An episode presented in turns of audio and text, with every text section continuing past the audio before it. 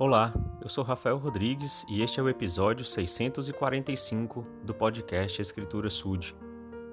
Ser o povo do Senhor é uma grande maravilha, porque o Senhor abençoa o seu povo. Em todos os momentos em que o povo é fiel, o Senhor o abençoa. E é claro que o Senhor também corrige quando é necessário. Portanto, o povo de Israel, né, que é Jacó, que teve que sair de suas terras de Canaã e ir para o Egito porque estavam é, naquele período de grande fome, né, que José interpretou o sonho do, do faraó de que teriam sete anos de prosperidade e depois sete anos de fome. Então, nesse período da fome, eles foram para o Egito a pedido de José, que descobriu seus irmãos. Então, eles permaneceram lá. E o povo foi se multiplicando, até que surgiu um novo rei no Egito, né, que não conhecia José, não sabia da história dele, de como ele é, era próximo do antigo faraó e toda a consideração pelo povo de Israel. Então esse novo rei começou a escravizar os israelitas. Então o que, que acontece? Aqui no Êxodo, no capítulo 1, a gente vê que essa era, era a preocupação do rei. Ele disse a seu povo: Eis que o povo dos filhos de Israel é mais numeroso e mais poderoso do que nós. Vinde, usemos de sabedoria para com ele, para que não se multiplique e aconteça que, havendo uma guerra, ele também se ajunte com os nossos inimigos e peleje contra nós e saia dessa terra. E puseram sobre eles feitores, para os afligirem com suas cargas, porque edificaram para Faraó cidade celeiro, Pitom e Ramsés. Então, esses eram os nomes das cidades, né? Mas olha só como acontece quando o povo ainda é fiel. Porque nesse momento o povo ainda era fiel, né? Depois é que eles vão se tornando idólatras, depois é que acontece um monte de coisa com, com esse povo de Israel, mas até aqui é, o Senhor tinha todo motivo para abençoá-los.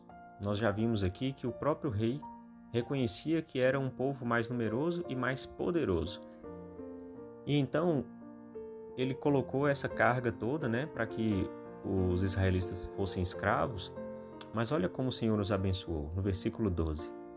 Mas quanto mais os afligiam, tanto mais se multiplicavam e tanto mais cresciam, de maneira que se atemorizavam por causa dos filhos de Israel. E os egípcios serviam ou faziam servir os filhos de Israel com dureza assim que eles fizeram amargar a vida com dura servidão, em barro e em tijolos e com todo o trabalho no campo, com todo o seu serviço em que os faziam servir com dureza. Então, por mais que o, o rei do Egito tentasse é, forçar os israelitas né, a trabalharem, darem duro e talvez se enfraquecerem, porque pensou, a gente vai impor uma carga pesada contra eles, eles não vão ter condições de, de continuarem nessa prosperidade que eles estão, se multiplicando, se tornando fortes, poderosos. Mas o que o rei do Egito não sabia era que Deus estava com o povo de Israel. E ao estar com o povo de Israel, ele os fez prosperar. Então, esse povo, quanto mais trabalhava, mais é, se multiplicavam e mais cresciam. Então, eu sei que às vezes a vida nos impõe pesadas cargas, né, duras tarefas, mas nós temos tudo para nos fortalecer e crescer nesses momentos se estivermos com o Senhor ao nosso lado, se nos fizermos merecedores de uma bênção tal como ele deu aos israelitas nessa ocasião. Eu sei que é possível porque Jesus Cristo, ele falou para que nós tomássemos sobre nós o fardo dele, né, e deixássemos o nosso fardo com ele.